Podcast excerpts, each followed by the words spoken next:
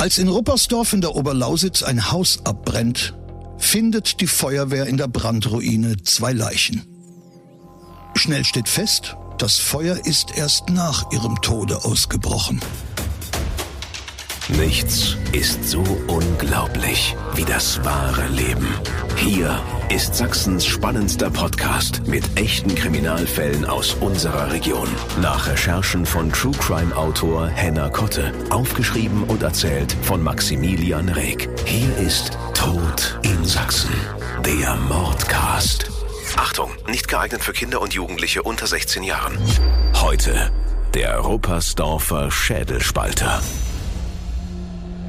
8. Dezember 1910, 8 Uhr morgens. Über der ruhigen, beschaulichen Ortschaft liegt Brandgeruch. True Crime Autor Henner Kotte war mit uns in Herrnhut. Ruppersdorf ist heute ein Stadtteil von Herrnhut in der Oberlausitz.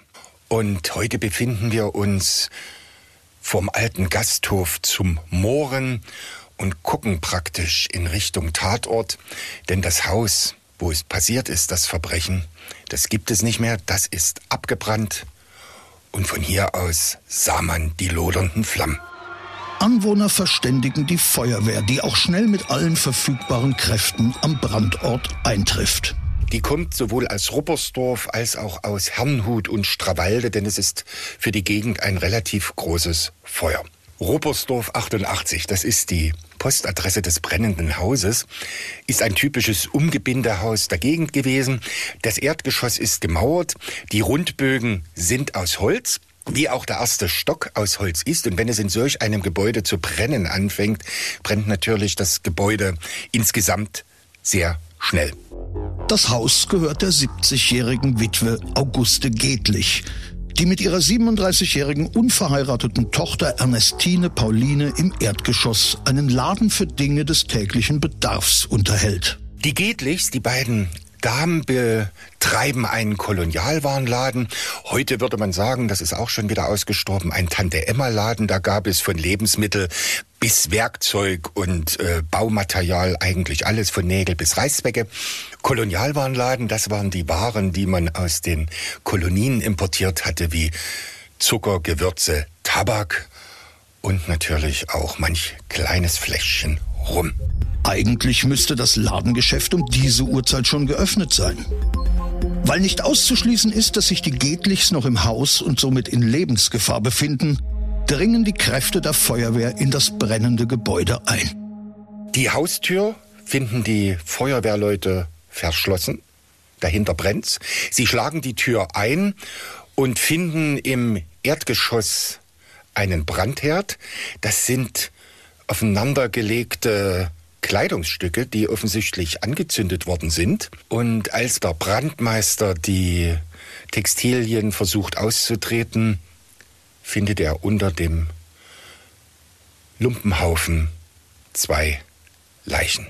Das Erschrecken des Feuerwehrmannes ist sehr groß. Zwar weisen die Leichen Brandspuren auf, aber es ist die Todesursache relativ schnell erkennbar.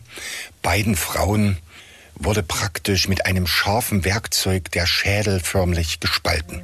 Die Enkelin der Witwe Gedlich, die mit im Haus wohnt, wird nicht gefunden. Später stellt sich heraus, die jüngste Bewohnerin war zum Zeitpunkt des Brandes schon an ihrer Arbeitsstelle. Weiterhin im Haus wohnt die Enkeltochter der Witwe Auguste Gedlich, die 20-jährige Frieda Böhmer, die ist aber bereits auf Arbeit gegangen. Sie arbeitete in einem Industriebetrieb, ging schon gegen halb sechs aus dem Haus. Die Feuerwehr birgt die Leichen, das Haus ist jedoch nicht mehr zu retten und brennt weitgehend ab. Weil Mutter und Tochter Gedlich offenbar durch eine Gewalttat ums Leben gekommen sind, übernimmt die Staatsanwaltschaft Bautzen die Ermittlungen. Die Kriminalpolizei beginnt die Spurensicherung, ohne großen Erfolg. Rauch und Ruß bedecken eventuelle Fingerabdrücke. Durch Löscharbeiten der Feuerwehrleute und durch Schaulustige sind auch die Fußspuren verwischt. Es findet sich nichts mehr, was sich dem Täter eindeutig zuordnen ließe. Allerdings lässt sich anhand der Tatortsituation ein Tatablauf rekonstruieren. Offenbar haben sich vor dem Brand dramatische Szenen abgespielt, sagt Henner Kotte. In der Hand der jüngeren Toten, der Pauline Gedlich, findet man ein Messer, was auf einen Kampf schlussfolgern lässt. Das ist ein Wirkmesser. Die ersten Berichte sprechen von einem Wiegemesser aus der Küche, aber das kann es nicht sein.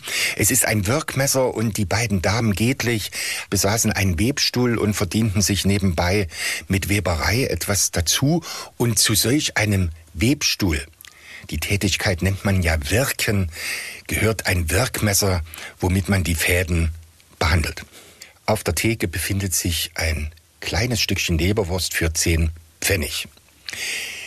Offensichtlich hat der Täter das Stückchen Leberwurst bestellt und als die ältere Frau Gedlich das zubereitete, hat er sie angegriffen. Sie hat entweder um Hilfe geschrien oder es waren Geräusche, die die Tochter aus dem Nebenzimmer in den Verkaufsraum lockte und als sie das Geschehen überblickte, griff sie zum Messer und wollte ihre Mutter verteidigen. Allerdings hat der Täter eher zugeschlagen, sodass beide Damen zu Tode gekommen sind. Vermutetes Motiv Mord aus Habgier. Die Ladenkasse ist geplündert, auch andere Wertgegenstände fehlen. Die Polizei stellt fest, dass sich in der Kasse nichts mehr befindet und wo sich Wertsachen hätten befinden müssen, ist die Schublade leer und die Damen Gedlich hatten mehrere Sparbücher, das stellt man dann auch später bei der zuständigen Sparkasse fest und die sind nicht auffindbar. Sodass also auch diese Indizien darauf hinweisen, dass hier ein Raubmord vorliegt. Nach dem Mord hat der Täter die Ladentüre an der Front des Hauses abgeschlossen. Dann hat er Petroleum im ganzen Haus verteilt und es in Brand gesetzt. Geflohen ist er durch die Hintertüre. Doch es gibt keinerlei Hinweis auf eine konkrete Person. Die befragten Zeugen wollen am Morgen des 8. Dezember niemanden gesehen haben. Später wird sich herausstellen, dass das nicht die gesamte Wahrheit ist. Der Einsatz eines Spürhunds kommt zunächst nicht in Frage. Der alles überdeckende Brandgeruch und die zahlreichen falschen Fährten durch Einsatzkräfte und Schaulustige sind denkbar schlechte Voraussetzungen. Einen Tag später entschließt man sich doch, die Hundestaffel aus Dresden zu holen und es kommt zum Einsatz der damals sehr bekannte Polizeihund Hexe. Und Hexe verfolgt eine Spur, aber die endet vorm Gasthof zum Mooren, wo wir uns jetzt befinden. Die Polizei geht davon aus, dass das auch nicht die Spur des Täters sein kann, denn der wäre ja mitnichten in die Richtung des Dorfzentrums geflohen. Die Vermutung liegt nahe, dass sich der Täter in Ruppersdorf gut auskennt. Er hatte genaue Kenntnis, dass sich in diesem Häuschen ein Kolonialwarenladen befindet. Man sah von außen ja nicht, dass hier eine Verkaufsstelle, so wie das heute üblich ist, Aldi, Rewe oder was weiß ich wie, hier ist der Supermarkt. Es war gar nicht von außen zu erkennen, dass das ein Kolonialwarengeschäft gewesen ist, was die beiden Gedlichs betrieben. Der Täter muss also davon gewusst haben und er muss vermutet haben, dass die auch etwas in der Kasse haben, denn die Gedlichs, obwohl sie sehr bescheiden lebten, galten im Dorf als vermögend. Noch tappt die Polizei im Dunkeln. Doch dann fällt der Verdacht auf einen Außenseiter, einen Besenbinder. Schnell gerät in Verdacht der Besenbinder Reinhold Döring aus dem Nachbardorf, denn er verkaufte an jenem Morgen des 8. Dezember an der Haustür seine Reisigbesen. Er galt als jähzornig und er litt also oft unter Geldmangel. Besenbinder ist kein gut bezahlter Beruf. Ihm traut man die Tat also sehr schnell zu. Er wird auch verhaftet und wird mehrere Tage in Haft gehalten. Allerdings, er streitet diese Tat vehement ab. Ich bin es nicht gewesen obwohl er sich in der Nähe befunden hat. Doch die Polizei glaubt ihm nicht. Die Beamten versuchen, den Mann mit einem psychologischen Trick aus der Reserve zu locken. Weißhenner Kotte. Man führt den Verdächtigen sogar zu den beiden Leichen in die Friedhofshalle von Ruppersdorf und zeigt Reinhold Döring deren wenig erfreulichen Anblick und hofft, dass er sich durch irgendeine Reaktion der Täterschaft überführt. Doch er bleibt relativ cool und gibt gar noch flapsige Antworten. Ohne Geständnis lässt sich dem Besenbinder die Tat vorerst nicht nachweisen. Er ist auch nicht der einzige Hausierer, der im fraglichen Zeitraum in Ruppersdorf unterwegs war. Weitere Verdächtige werden überprüft. Vornehmlich Außenseiter, chronische Pleitiers und Alkoholiker. Doch auch hier kein konkreter Tatverdacht. Da die Ermittlungen der Polizei kein Ergebnis erbringen, kommt es relativ schnell zu Protesten, so dass man in der Presse kritisiert, warum die Staatsanwaltschaft in Bautzen, die für den Fall zuständig ist, keine Belohnung auslobt. Denn in anderen Fällen in Berlin und Chemnitz haben hohe Belohnungen für die Ergreifung des Täters zu Ermittlungserfolgen geführt. Die Öffentlichkeitsfahndung bringt schließlich doch einen Hinweis, der die Ermittler aufhorchen lässt. Das Fahndungsersuchen führt zu einem unerwarteten Erfolg, denn aus Spitz-Kunnersdorf meldet sich ein Herr Retze und weist auf offensichtliche Parallelen zwischen zwei Fällen hin, denn auch seine Frau betreibt einen Kolonialwarenladen in Spitz-Kunnersdorf und auch zu ihr ist ein Kunde gekommen, der Leberwurst verlangte und als sie ihm das Brötchen damit beschmierte, hat er sie überfallen. So gewirkt, dass Marie Retze über zwei Stunden bewusstlos in ihrem Laden gelegen hat. Marie Retze hat nur um Haaresbreite überlebt. Der Täter konnte fast davon ausgehen, dass er die Frau getötet hat. Ist der Schädelspalter von Ruppersdorf auch schon als Würger von Spitz-Kunnersdorf in Erscheinung getreten? Raubopfer Maria Retze kann zumindest eine Personenbeschreibung abgeben. Sie beschreibt ihn als relativ jungen Mann mit kleinem Oberlippenbärtchen und dunklen Haaren. Auch andere Zeugen melden sich bei der Polizei, unter anderem ein Schulkind. Und das Mädchen sagt, dass sie Gerhard Süßmann in der Nähe des Tatortes gesehen hat. Süßmann, und das ist das wirklich Prekäre an der Sache, Süßmann haben auch noch andere Dorfbewohner gesehen, aber stille Übereinkunft, sie haben über ihre Beobachtungen geschwiegen.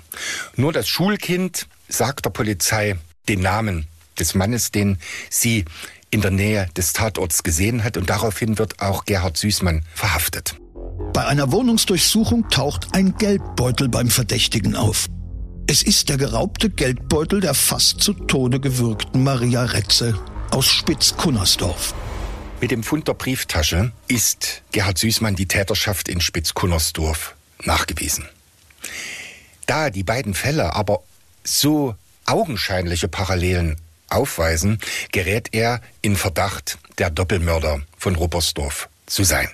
Gerhard Süßmann gilt als jähzornig. Er hat sogar schon auf dem Tanzboden das Messer gezogen. Überhaupt ist Gerhard Süßmann merkwürdig, denn bereits als Schulkind hat er Tiere gequält und Mitschüler berichten, er hätte gar Kröten zerhackt.